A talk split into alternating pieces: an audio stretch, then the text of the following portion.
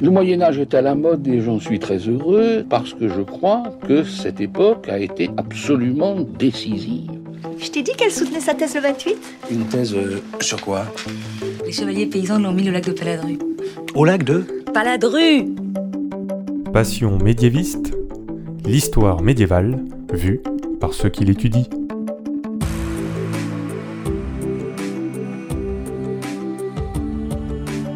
Est-ce que vous savez tout du Moyen Âge Mais d'abord, qu'est-ce que le Moyen Âge En général, on dit que c'est une période de 1000 ans, de 500 à 1500. Mais vous l'entendez dans ce podcast, il y a autant de définitions du Moyen Âge que de médiévistes. Je m'appelle Fanny Cohen-Moreau et dans ce podcast, je reçois des jeunes médiévistes, des personnes qui étudient le Moyen Âge en master ou en thèse, pour qu'ils vous racontent leurs recherches passionnantes et qu'ils vous donnent envie d'en savoir plus sur cette belle période. Épisode 38, Elena et les rituels d'exécution au Moyen Âge, c'est parti Excuse-moi, mais euh, il y a des gens que, que ça intéresse Bonjour Elena Lagréou. Bonjour Fanny.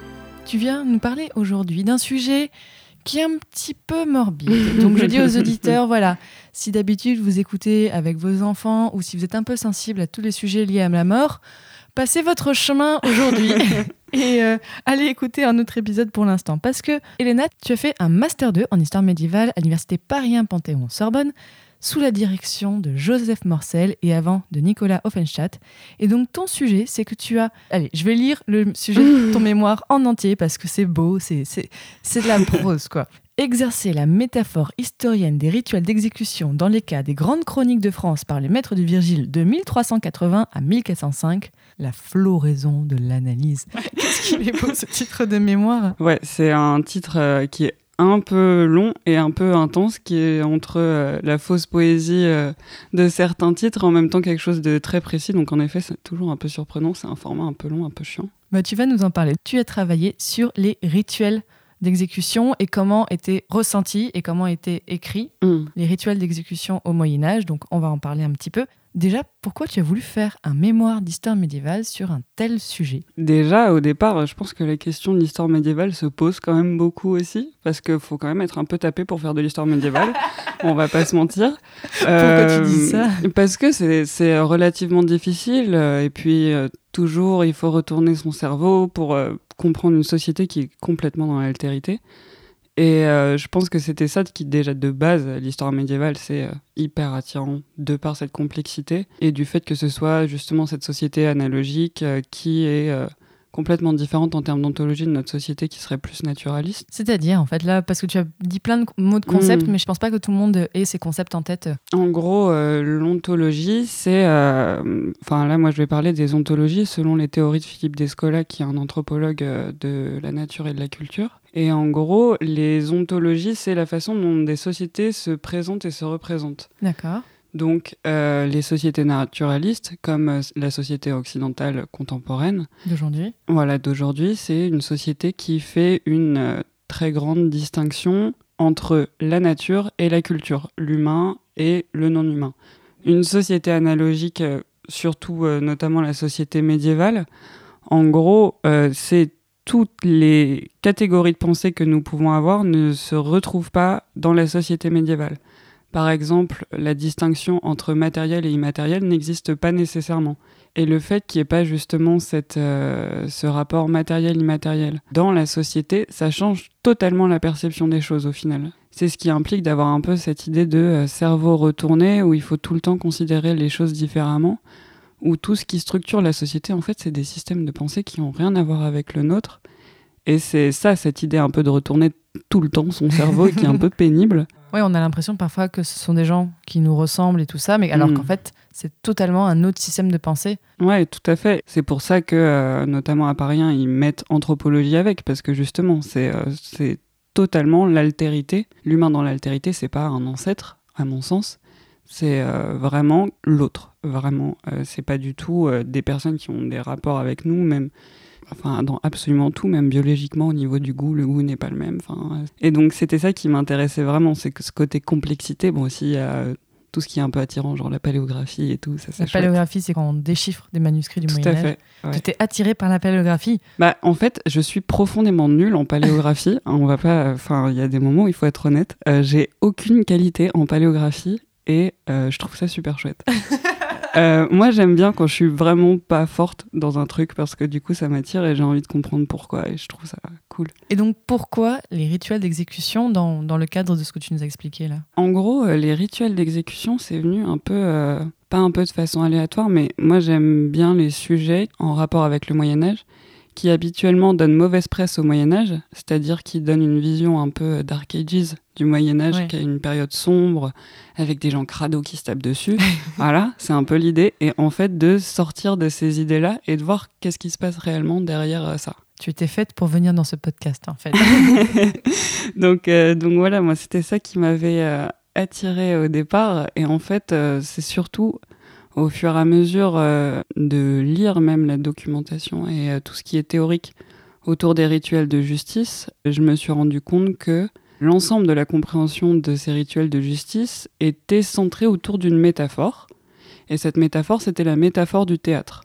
Et ça, je trouvais ça très particulier parce que cette métaphore bloquait complètement la compréhension du sujet même de- d'exécution, parce que du coup, en reprenant cette métaphore de théâtre, on avait l'idée de public, acteur, scène.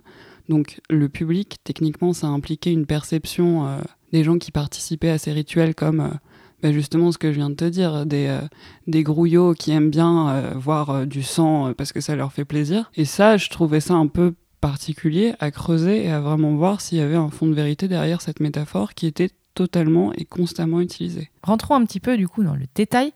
Qu'est-ce que c'est déjà, soyons très très basiques, un rituel d'exécution ou tu dis aussi donc un rituel de justice? Ouais. Alors, euh, des rituels de justice, il y en a plusieurs, mais moi je me suis concentrée sur les rituels d'exécution qui en fait sont des rituels qui sont très longs, où il y aura une procession dans la ville avant, euh, avec euh, une procession qui est très sonore par ailleurs.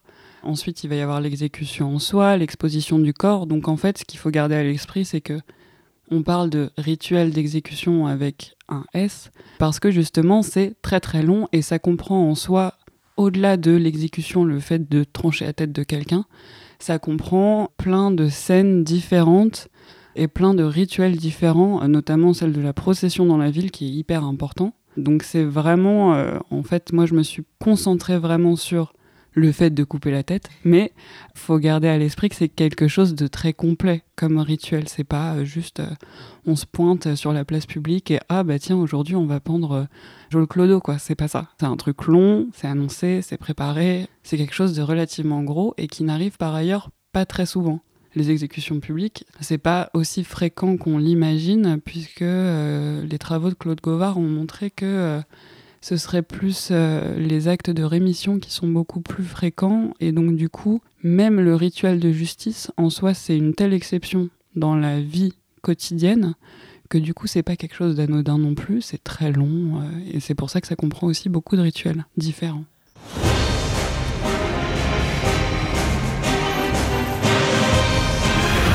Vous pourrez rajuster votre coiffure quand même pour tout à l'heure. Pourquoi qu'est-ce qu'il y a tout à l'heure? Bah, la pendaison. Non, je veux pas. Vous êtes pas bien? Si la reine va pas aux pendaisons, qu'est-ce que vont dire les gens? Les gens diront ce qu'ils voudront, d'autant qu'il n'y aura pas le roi non plus, ni vous, ni moi, ni personne. Mais qu'est-ce qui vous prend? Ça va pas bien Le roi a décidé que les pendaisons n'étaient plus ouvertes au public. Oh non, mais pour qui il se prend celui-là? Ça fait 500 ans qu'on fait comme ça. Et lui, toujours plus malin que tout le monde, il change C'est le roi, c'est lui qui décide. Oh non, mais c'est dingue cette histoire Mais s'il a pas envie d'aller aux pendaisons, il fait ce qu'il veut, mais qu'il n'empêche pas les autres de s'amuser Ces rituels, donc tu les as étudiés sur euh, la fin du Moyen Âge, donc 14e, 15e siècle.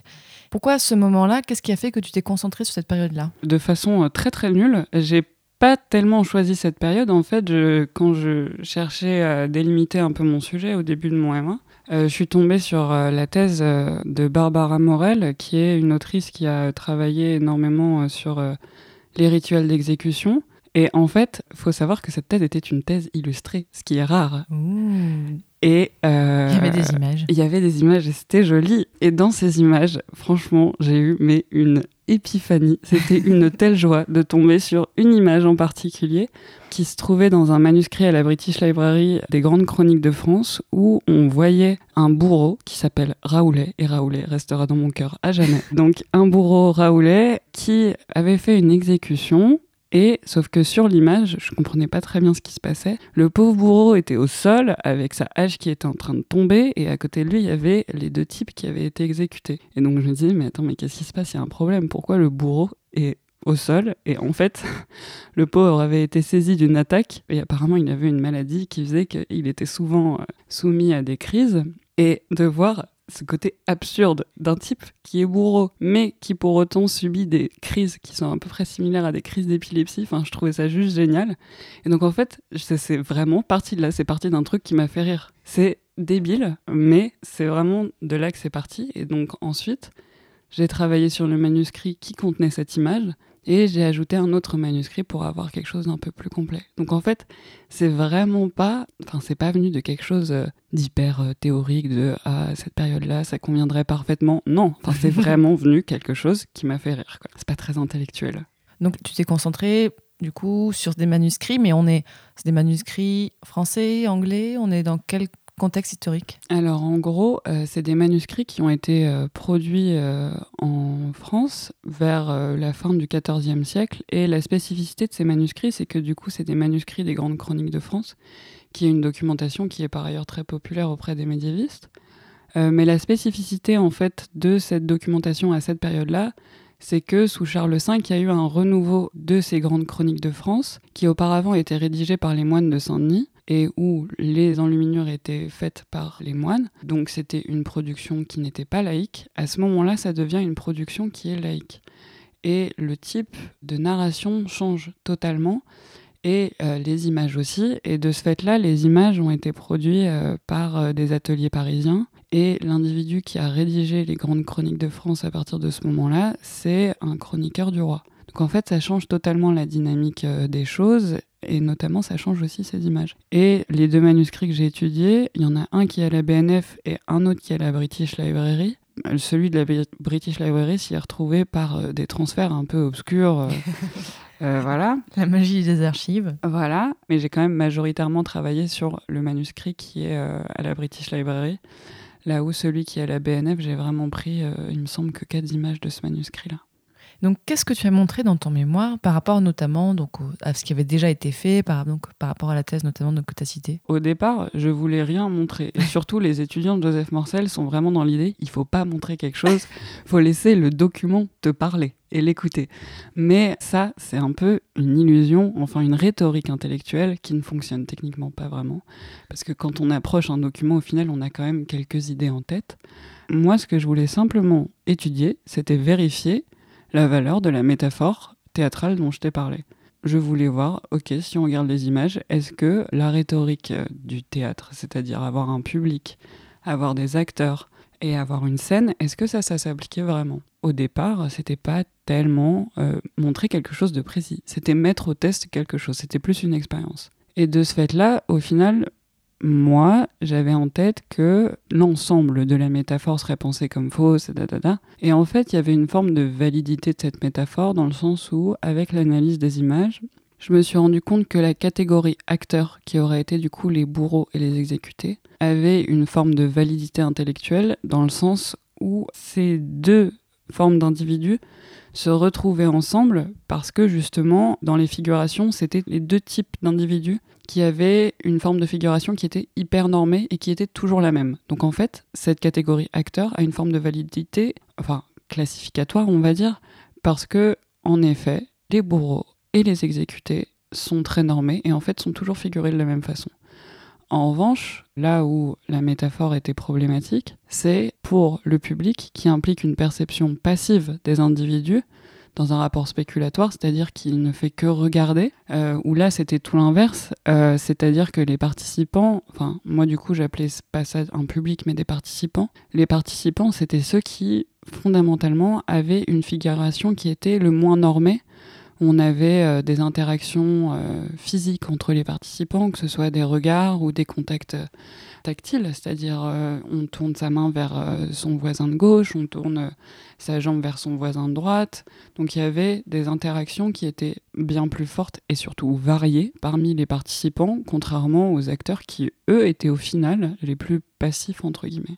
En toute honnêteté, le problème d'avoir analysé ce sujet-là et d'expérimenter cette métaphore, ça a orienté ma recherche dans le sens où j'analysais du coup cette documentation et les individus figurés sous le prisme de actif-passif. Et donc ça, ça a été un écueil de ma recherche parce que justement, je voulais voir qu'est-ce qui est actif, qu'est-ce qui est passif, est-ce que ce, cette catégorie fonctionne ou pas. Et du coup, voilà, je cherchais juste à voir, ok, qui fait quoi et qu'est-ce qui se passe et pourquoi est-ce que euh, là, il y a des gens qui regardent d'autres gens se faire tuer. Tu nous l'as dit tout à l'heure, dans les rituels d'exécution, il y a parfois où on tranche la tête, parfois on pend. Est-ce que tu peux nous en dire un peu plus sur ça, sur pourquoi on fait plutôt tel type de mise à mort sur quelqu'un qu'une autre En fait, qu'est-ce que ça peut signifier? Les exécutions les plus fréquentes, ce sera les pendaisons ou les décapitations. Mais bon, euh, les pendaisons, c'est quand même bien au-dessus en termes de fréquence, en tous les cas de ce que j'ai observé dans les manuscrits, mais de ce que Barbara Morel a aussi euh, montré. Les pendaisons, en gros, ça s'adresse En fait, c'est une question de, catégorie sociale. Euh, les pendaisons, ce sera plus monsieur tout le monde, entre guillemets, là où une décapitation, ce sera tout de suite euh, des individus qui feront partie du cercle péri-royal, etc. Donc quand il y a une décapitation, euh, c'est nécessairement quelqu'un qui est à peu près important au sein de la royauté, donc c'est enfin, il fait partie du groupe aristocrate. Donc là, il y a une distinction. Après, il y a aussi la distinction genrée, où euh, les femmes, du coup, dans un rapport de pudeur, un rapport de corps et de monstrance du corps, euh, les femmes auront des types d'exécutions très différentes. Bon, il y a l'idée du bûcher qui est euh, en tête à peu près pour tout le monde, mais il y a aussi enterrée vivante et d'autres petites choses très sympathiques Ah dans oui. le genre. Ouais. Les femmes, elles, ont des types d'exécutions qui sont très différentes.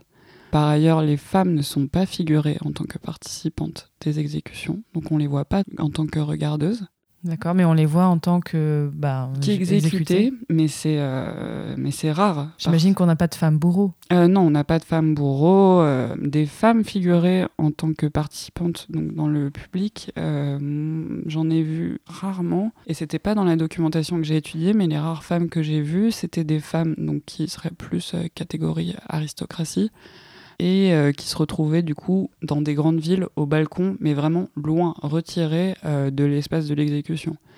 Les femmes, c'est vraiment des individus qui sont en tous les cas dans la participation du rituel relativement exclus, et lorsqu'il advient de l'exécution même d'une femme, c'est euh, dans des rapports de pudeur par rapport au corps, parce que quand on va pendre ou décapiter quelqu'un, il a les jambes nues, les bras nus. Euh, ça, c'est pas possible pour une femme. Donc c'est pour des raisons de pudeur aussi qu'il y a des exécutions qui sont Mais différentes. brûler une femme, c'est quand même vachement montrer son corps aussi, quand même. Brûler une femme, c'est montrer son corps, mais en même temps, c'est euh, le même type d'exécution qui va être faite. Enfin, le bûcher, c'est aussi les exécutions qui vont être faites pour, euh, pour les individus qui font partie euh, du clergé, donc, euh, enfin, ou les individus qui sont religieux. C'est pas la même zone d'exécution, si tu veux. C'est vraiment un rapport plus infernal, dans le sens enfer, quoi. Ah ouais. C'est le jugement, mais un jugement qui est plus divin. Oui, le bûcher, la religion est toujours dans le coin. Faut pas... voilà, toujours, tout le temps. Et donc du coup, le, le bûcher, c'est c'est vraiment, c'est c'est très spécifique. Ça fait pas appel aux mêmes choses, on va dire. C'est pas le même imaginaire.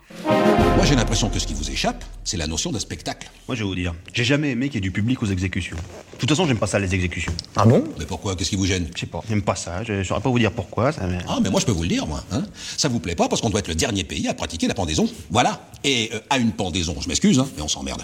C'est la justice. euh, Ce qui compte, c'est le résultat. Bah, il me semble. Mais la justice me fait pas marrer, ça dure des plombes, le type remue à peine les doigts de pied, à quoi ça ressemble, je vous le demande. Bah, ça ressemble à une pendaison. À quoi est-ce que vous voulez que ça ressemble? Quand même pas faire venir les danseuses et les montreurs d'ours. La pendaison, c'est sobre et solennel. Moi, je trouve ça parfait. Tu disais tout à l'heure que c'était finalement assez rare comme fait, que finalement les rituels d'exécution c'était assez rare. Est-ce qu'on peut arriver à estimer du coup en fonction des affaires pourquoi en fait on en fait un plutôt qu'une rémission? C'est surtout les travaux de Claude Govard qui ont travaillé là-dessus, euh, sur pourquoi est-ce que on va avoir une grâce royale ou non. Mais ça, c'est un peu difficile. Ce qui a souvent été amené, c'est la notion d'exemplarité des rituels d'exécution publique. Et d'où le fait qu'ils soient publics aussi. Selon les recherches notamment de Claude Govard, euh, la rareté de ces rituels, c'est qu'en fait, ils ont une simple fonction d'exemplarité, c'est-à-dire de montrer aux autres, voilà ce, voilà ce qui se passe quand on va à l'encontre de la justice royale. Bon, euh, ça c'est une théorie qui a été montrée par Claude Govard et qui est cherchée par beaucoup de personnes, mais après moi j'ai eu un peu de mal avec cette notion d'exemplarité parce que au final souvent la façon dont c'est présenté dans la enfin, dans les écrits théoriques, notamment de Claude Govard ou encore de Barbara Morel, c'est la relative évidence de cette exemplarité. Et je pense que ça, c'est un peu problématique parce que du coup, c'est jamais tellement prouvé ou réfléchi cette exemplarité. On part du principe que oui, forcément, c'est exemplaire, mais tu dis que non, pas forcément. Bah, c'est ça, en fait. Quand on. En règle générale, quand on me dit, bah, c'est un peu évident que ce soit ça, moi, je suis là, bah, non, mais pourquoi, en fait? Et ça, c'était aussi une partie de mon mémoire. C'est-à-dire que cette idée d'exemplarité, moi, j'étais pas. euh, Enfin, de ce que j'avais lu, j'étais pas particulièrement convaincue. Et c'est là où aussi on voit que. Enfin, en tous les cas, de ce que j'ai vu, c'est un peu l'évidence des travaux de Foucault qui ont précédé. Parce que Foucault, c'est quelqu'un qui a énormément travaillé sur la justice. Et euh, surveiller et punir, il y a quand même une grosse partie, l'introduction qui est très marquante, sur euh, le supplice de Damiens, euh, où justement on parle de cette exécution comme spectacle exemplaire. J'ai peur que ce soit une perspective très d'histoire moderne et après contemporaine de l'exécution comme quelque chose d'exemplaire. Et l'exemplarité des, des exécutions au niveau médiéval, moi j'ai jamais été trop convaincue au niveau de la théorie. Donc je sais pas. Je sais pas pourquoi euh, on fait ça. Et, enfin, je sais pas pourquoi ils font ça. Mais toi, tu le soupçonnais et tu l'as montré qu'il y avait quand même un côté, le côté théâtral Mm. qui est très très présent. C'est ça qui est problématique avec des trucs médiévaux. En fait, c'est théâtral dans le sens où on voit quelque chose qui nous est montré, mais c'est tout. En fait, c'est plus. Enfin, moi, ce qui m'avait vraiment marqué, c'est euh, la, la place et la présence des participants qui est très importante dans ce rituel. C'est-à-dire que les participants peuvent arrêter un rituel s'ils le trouvent trop violent ou pas assez. Euh, si par exemple un individu, en fait on se rend compte que c'est un membre du clergé, on va arrêter le rituel. Et c'est ça la spécificité, je pense, où là c'est problématique de parler de théâtre et de, enfin, de quelque chose de théâtral. C'est qu'au final, euh, de ce qui a l'air de ressortir de la documentation, c'est que quand même c'est pas anodin comme euh, truc. Les gens sont conscients que bon, bah là on est quand même en train de buter quelqu'un. C'est pas... de la fiction qu'on regarde. C'est ça. Et donc de ce fait-là, c'est pour les participants, il y a un véritable enjeu de participation où c'est. Après, moi, je l'ai perçu comme ça, mais vraiment, c'est ma recherche, donc c'est pas forcément. Et puis c'est à une petite échelle, mais euh, mais il y avait ce cette idée quand même de la participation au rituel qui est comme une sorte d'extension d'organes de justice, un peu dans l'idée Vox Populi, Vox Dei, la voix du peuple, la voix de Dieu, où quand les participants vraiment élevaient leur voix et disaient non, ça c'est pas possible, ça se faisait pas. Donc cette théâtralité, elle a la limite de la puissance des participants dans ce rituel quand même. On peut dire que la vie n'est qu'une mise en scène, mais qu'on peut aussi prendre le, la vie peut prendre le contrôle sur la mise en scène et juste, Tout à fait. en fait, euh, c'est pas c'est pas immuable. On peut modifier les rituels, euh, Bah c'est ça. intervenir. C'est souvent euh, ce qu'on perd de vue un peu quand on parle euh, de rituels de justice ou d'exécution en règle générale, c'est que ouais, c'est morbide, c'est un peu cool, mais quand même là, on, va buter quelqu'un quoi. C'est pas c'est pas anodin. Et d'autant que c'est quelqu'un qui fait partie de, de l'ecclésia, donc de la communauté des hommes de Dieu. Donc en fait, buter quelqu'un, c'est pas anodin. Donc du coup, de ce fait-là, euh, c'est un théâtre, euh, oui, mais c'est un théâtre avec des gros enjeux quoi. Tu as travaillé juste sur des enluminures ou un peu sur des textes aussi? Bah, j'ai travaillé que sur euh, des images, mais en même temps, c'est des images dans des manuscrits, donc on peut pas se dessaisir du texte pleinement. Principalement, j'ai travaillé sur les images, mais quelle place elles prenaient dans l'écrit, en gros? Pourquoi plutôt mettre une image plutôt qu'un texte? En gros, L- L'image pouvait vraiment remplacer le texte? En fait, l'image, euh, bah, ça c'est toute une question qui est un peu compliquée, c'est pourquoi est-ce qu'on met des images?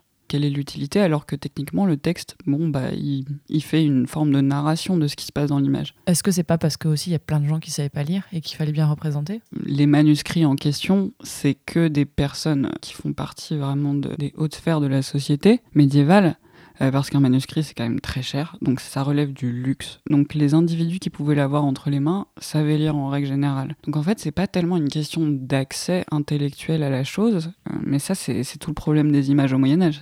Pourquoi est-ce qu'on va figurer une image? Euh, Ça c'est une grande question qui est très difficile, c'est vraiment pas évident. Après, l'image rajoute en soi au texte parfois des informations, mais c'est tout. Mais, et donc du coup, ça, c'est un peu une question euh, auquel moi j'ai pas répondu et auquel beaucoup de personnes ne peuvent pas répondre. Tu nous as parlé tout à l'heure donc de cette première scène qui t'avait marqué. Est-ce qu'il y a une autre enluminure qui t'a beaucoup marqué en particulier? Franchement, non, parce que je crois que Raoulet a trop touché mon cœur. Euh, c'est juste, mais c'est éternellement cette image-là, elle sera en dehors et au-dessus, quoi. C'est vraiment. On la mettra sur le site, comme ça, si, si les auditeurs et auditrices veulent la voir, ils pourront peut-être eux aussi avoir un choc esthétique Mm. devant ça. Ouais, parce qu'elle est vraiment chouette pour le coup, genre Raoulet. euh, en plus, enfin, tu vois, même je l'appelle par son prénom, quoi, comme si c'était un membre de ma famille. Mais ce bourreau-là, euh, enfin vraiment, il a une tête odieuse, quoi. Il est figuré de façon vraiment laide. Il a l'air d'être en souffrance. C'est terrible, quoi. Moi, ça m'a fait beaucoup rire.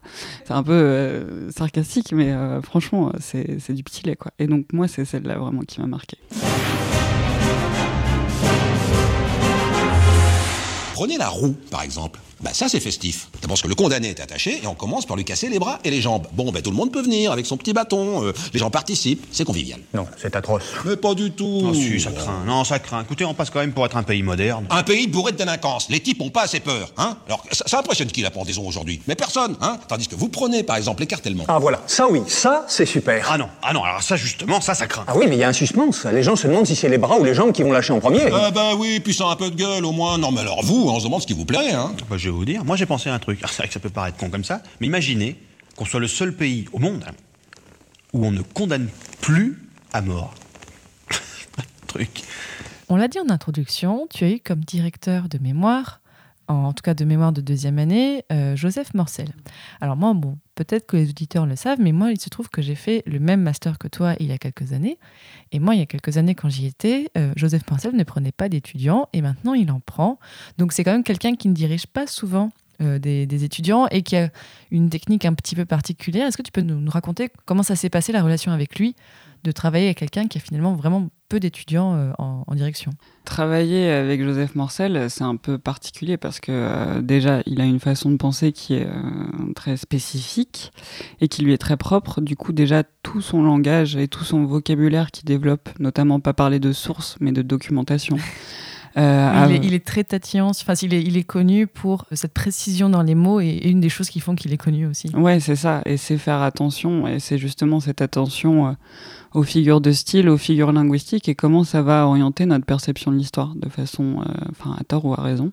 Travailler avec Joseph Morcel, bah, c'est un peu particulier parce que déjà, euh, au début, pour moi, en tous les cas, c'était un peu chaotique parce qu'on n'avait pas du tout les mêmes perceptions de l'histoire. Moi, j'étais un peu euh, interactionniste, ta, ta, ta, et Ça veut dire quoi, comment ça? Interactionniste, c'est-à-dire que euh, c'est difficile à expliquer. En gros, on part du principe que euh, les individus sont capables d'agir pour eux-mêmes par leurs interactions, là où lui, il est vraiment structuraliste, donc il part du principe qu'il y a une structure sous la société qui régit toutes nos actions et on ne peut pas sortir de cette structure. Enfin, Comme s'il n'y avait pas de liberté individuelle ou, ou de volonté propre. c'est ça. Il s'avère que sa pensée n'était absolument pas aussi rigide que je le percevais et moi-même j'étais trop rigide de mon point de vue. Donc en fait au début c'était un peu euh, chaotique, c'était un peu euh, bah, bah moi je pense ça et puis vous vous pensez ça et ben voilà. Et donc euh, donc c'était un peu compliqué au début mais au fur et à mesure euh, ça s'est un peu apaisé et ça allait mieux mais euh, c'est vraiment oui c'est spécifique enfin c'est particulier parce que lui il fait pas des séminaires, il fait ce qu'il appelle des pépinières. Quoi? Ouais non mais euh, Un un séminaire, normalement, c'est entre la réunion et le cours. En fait, un séminaire, pour expliquer aux gens qui ne sont pas forcément dans l'université, c'est normalement, bah voilà, euh, toutes les semaines ou toutes les deux semaines, le séminaire de tel professeur se réunit, donc les étudiants qui travaillent avec lui, ou du coup, il parle d'une euh, thématique en particulier, ou alors c'est un des élèves qui présente son sujet. Donc là, tu me dis que Joseph Marcel n'a pas de séminaire, mais une pépinière. Qu'est-ce que c'est que ça? Ah Ouais, non, mais c'est un. Enfin, c'est typiquement, c'est le genre de moment où voilà, ça, me fait rire euh, d'avoir euh, travaillé avec Joseph Morcel, quoi, parce que il va jusqu'à modifier le nom même des cours qu'il donne parce que ce mot n'est pas juste à ses yeux. Du coup, la différence avec un séminaire normal, c'est que déjà, il y a très peu d'individus de l'extérieur qui y vont. Euh, et donc, du coup, c'est un vase assez clos. On n'est pas beaucoup. On est genre 6 autour d'une table. Bon, et quand on est 6 avec Joseph Morcel à la même table euh, toutes les semaines, bon, bah, c'est un peu impressionnant. Et puis, du coup, bah, on réfléchit tous ensemble. C'est plutôt sympa, mais en même temps, euh, ça implique beaucoup de travail parce que, du coup, euh, chaque semaine, on avait des choses à lire qui sont parfois un peu ardues, intellectuellement parlant, des trucs très théoriques, très difficiles à comprendre. C'était un peu toujours, enfin moi ce que j'ai apprécié en tous les cas de ces pépinières, c'était le côté un peu émulation, parce que ce qui est très plaisant avec l'histoire médiévale, et c'est ce qu'on voit aussi notamment à travers tes podcasts, c'est que c'est vraiment, c'est la camaraderie, quoi. Euh, et Moi, le les- médiéviste, il y a un esprit particulier. Quand ah même. ouais, et moi c'est ce qui me plaît le plus d'ailleurs euh, dans l'exercice même de, de l'histoire médiévale, c'est que c'est trop bien ce- cette proximité. et moi les individus avec qui j'étais en pépinière, euh, c'est des gens que j'admire énormément, genre Gauthier Griffard, Carole Nestoret.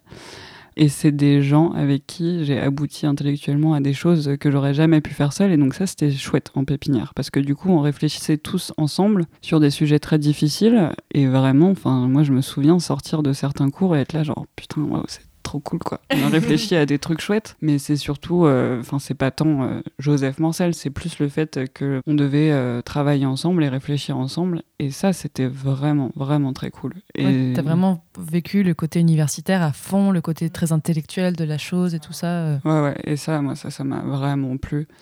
Je sais pas, il y a, il y a ce côté où on trouve son âme sœur intellectuelle. Oh et c'est chouette, quoi. Genre, tu, tu parles avec quelqu'un, tu te dis, waouh, c'est beau.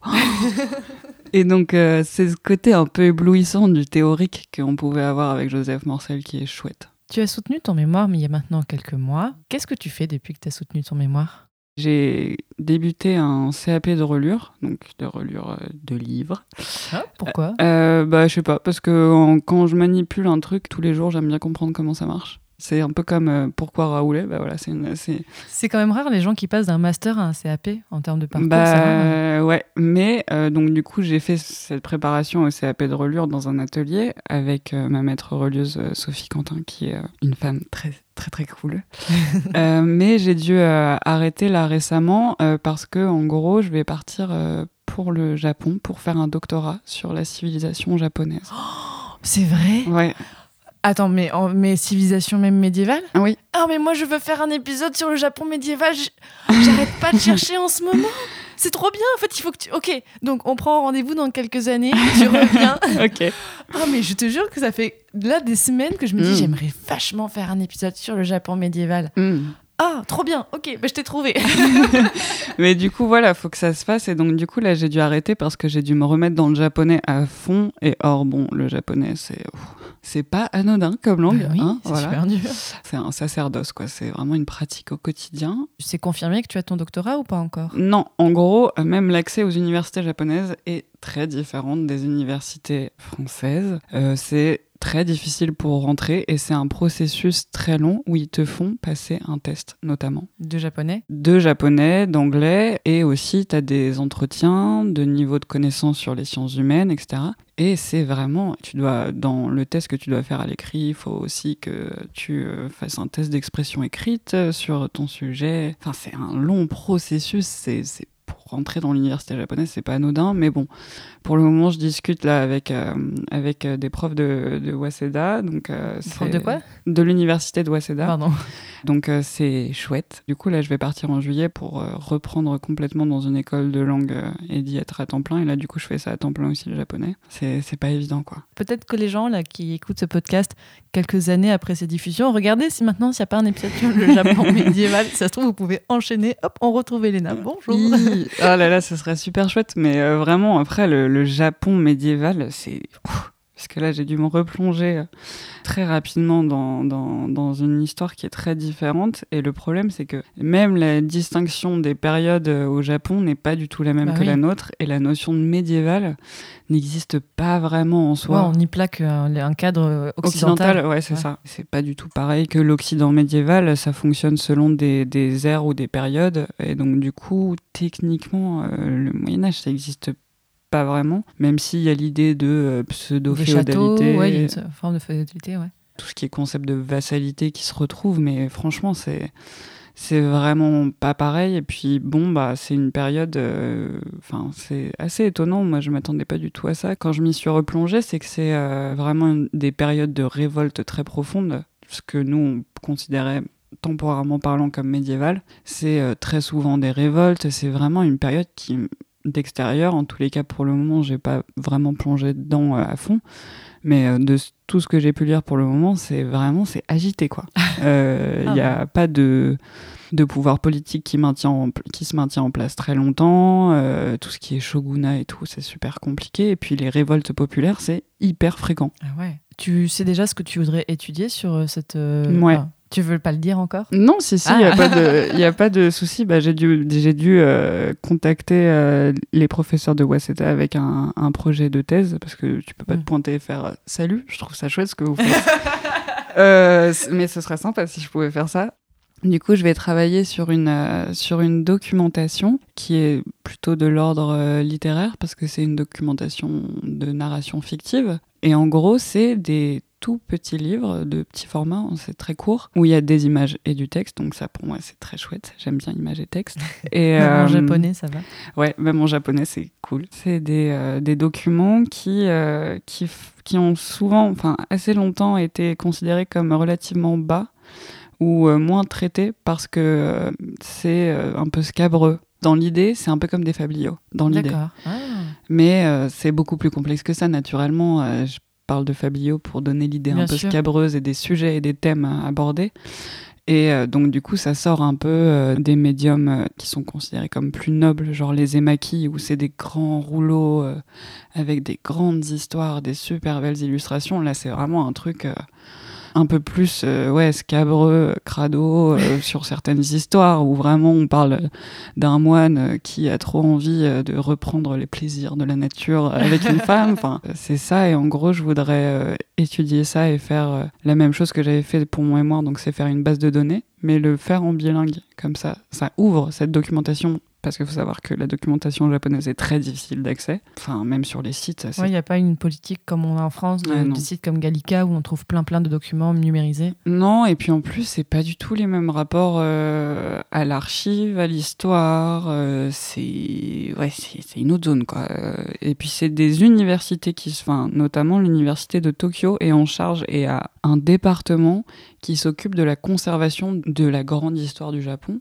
Traduit, ce serait la grande histoire du Japon. Et c'est euh, une documentation qui a été produite à partir de nous ce qu'on considérait comme la période médiévale et qui est encore euh, enfin et jusqu'à la période contemporaine et en gros c'est des universités qui s'occupent de documentation enfin c'est très compliqué c'est pas du tout la Ouais, même c'est pas chose comme en euh, France euh, où il y a les archives, y a Ouais. l'université, c'est séparé. Ok, d'accord. c'est ça, genre euh, c'est vraiment un fonctionnement qui est un peu compliqué à comprendre. Même là, moi, pour le moment, j'ai un peu du mal à saisir, quoi, parce que c'est vraiment, euh, pas pareil. Du coup, je voudrais faire une base de données en, bilingue et puis euh, pareil, soit une analyse factorielle, soit une analyse euh, en ACM, donc euh, de correspondance multiple, des images et du texte. Et voilà. Bah, J'espère que ça va être possible alors. Moi aussi. Bah, je pars en juillet là, donc, donc voilà. Mais... On tiendra les, les auditeurs au courant.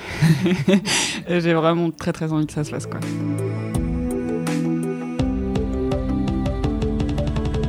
Désormais, chers auditeurs et auditrices, vous en savez un petit peu plus sur comment était mise en scène ou non la mort au Moyen Âge, comment étaient mises en scène les exécutions publiques. Merci beaucoup Elena Lagriou pour tout, c'était passionnant ce que tu nous as raconté et j'espère peut-être bah, à bientôt pour parler du Japon. Bah oui, j'espère aussi, merci beaucoup. Pour vous qui écoutez avec vos oreilles, vous pouvez aller retrouver sur le site passionmédiéviste.fr donc des enluminures d'exécution dont on a parlé, un petit peu de bibliographie, donc on a parlé de plusieurs historiennes dont on mettra le titre des ouvrages sur le site. N'hésitez pas à aller écouter tous les autres formats de Passion médiéviste. Maintenant, vous voyez, il y en a plein entre donc les épisodes normaux comme ce que vous venez d'écouter.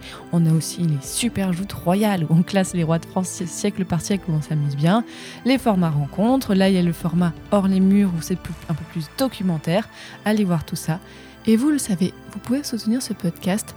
Déjà, alors par exemple, en me partageant un épisode sur vos réseaux sociaux, sur Facebook, Twitter ou Instagram, ou même euh, en envoyant euh, cet épisode euh, à votre ami, à votre grand-mère, à quelqu'un que vous connaissez en vous disant Hmm, peut-être que ça va l'intéresser. Et si vous êtes vraiment motivé et que vous avez envie de me soutenir financièrement, vous pouvez donner quelques sous sur Tipeee, donc la plateforme Tipeee, où vous verrez, il y a plein de paliers, il y a plein de contreparties. Donc ce mois-ci, j'ai quelques personnes à remercier. Je tiens à remercier Annabelle, Paulette, euh, Alex qui a redonné et Peter qui a aussi redonné. euh, Isabelle qui a aussi redonné. Et je tiens à faire un remerciement vraiment très très très très très très très très spécial à Sébastien et Edwige Laurent. Et en fait Sébastien c'était mon invité dans l'épisode juste avant en fait sur les troubadours. Ils m'ont fait un gros don et avec un message très gentil et euh, vraiment ça fait chaud au cœur. Donc je tiens vraiment à les remercier. Merci beaucoup Sébastien et Edwige. Dans le prochain épisode, on parlera des représentations de Jeanne d'Arc. Vous allez voir, ça va être très passionnant. Salut, à bientôt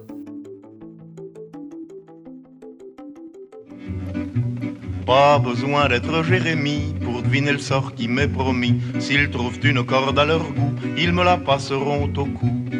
Je ne fais pourtant de tort à personne en suivant les chemins qui ne mènent pas à Rome. Mais les braves, j'en aime pas que l'on suive une autre route que. Non, les braves, j'en aime pas que l'on suive une autre route que. Tout le monde viendra me voir pendu, sauf les aveugles, bien entendu.